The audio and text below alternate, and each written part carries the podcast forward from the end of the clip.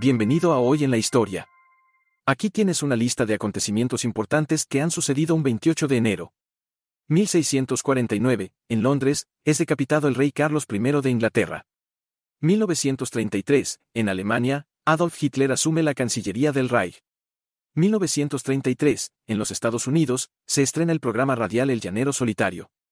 1945, en la Segunda Guerra Mundial, Adolf Hitler da su último discurso, en el duodécimo aniversario de su llegada al poder. 2003, Bélgica reconoce los matrimonios del mismo sexo.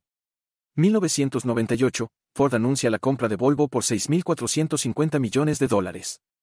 2013, en Santa María, Brasil, un incendio en la discoteca Kiss deja 231 muertos y 116 heridos. Suscríbete y escucha diariamente los acontecimientos históricos que han moldeado el mundo donde vivimos. Hasta luego.